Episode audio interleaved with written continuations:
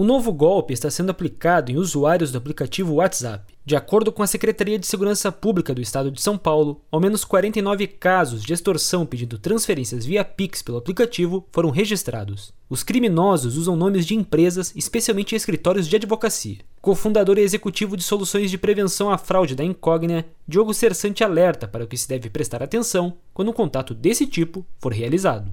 Esse golpe é uma modalidade dentro do universo dos golpes que a gente chama de engenharia social. A engenharia social nada mais é do que uma técnica de manipulação utilizada por esses criminosos para explorar a vulnerabilidade humana. É importante que o cidadão verifique todo tipo de informação para garantir que o funcionário da empresa é mesmo legítimo, seja através do endereço do e-mail, entrar no site, entrar em contato com essa empresa ou essa suposta empresa, esse suposto escritório de advocacia. E, obviamente, não clicar em nenhum link enviado e, especificamente no caso de advogados, entrar em contato com as autoridades oficiais para verificar a veracidade né, dos documentos enviados. Os crimes foram identificados pela Polícia Civil de Mococa, na região de Ribeirão Preto, interior paulista. De acordo com as investigações, os criminosos usam nomes, logotipos e até assinaturas das empresas, além de contar com informações que deveriam ser sigilosas. Cersante indica qual deve ser o primeiro passo em caso de se tornar uma vítima que eles precisam fazer é entrar em contato com a instituição financeira para informar que a transação foi realizada em virtude de um golpe, alertar o banco